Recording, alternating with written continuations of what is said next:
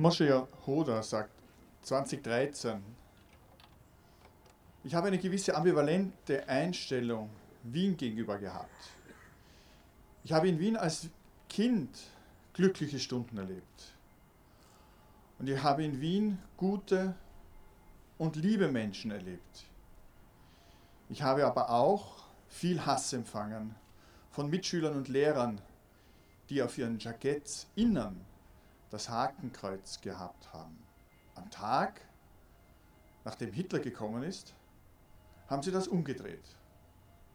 Und das Hakenkreuz, das Hakenkreuz ist rausgekommen. Nicht alle waren freundlich und hatten Mitgefühl mit Kindern, die sich von Geburt an in Österreich zu Hause gefühlt und geglaubt haben, dass es ihr Land ist. Mir ist nie klar geworden, warum sich das österreichische Volk verpflichtet gefühlt hat, 230.000 österreichische Soldaten für Hitler zu opfern, 40.000 Zivilisten bei Luftangriffen und dazu noch 70.000 bis 80.000 Juden, die vergast und hingerichtet wurden in Konzentrationslagern.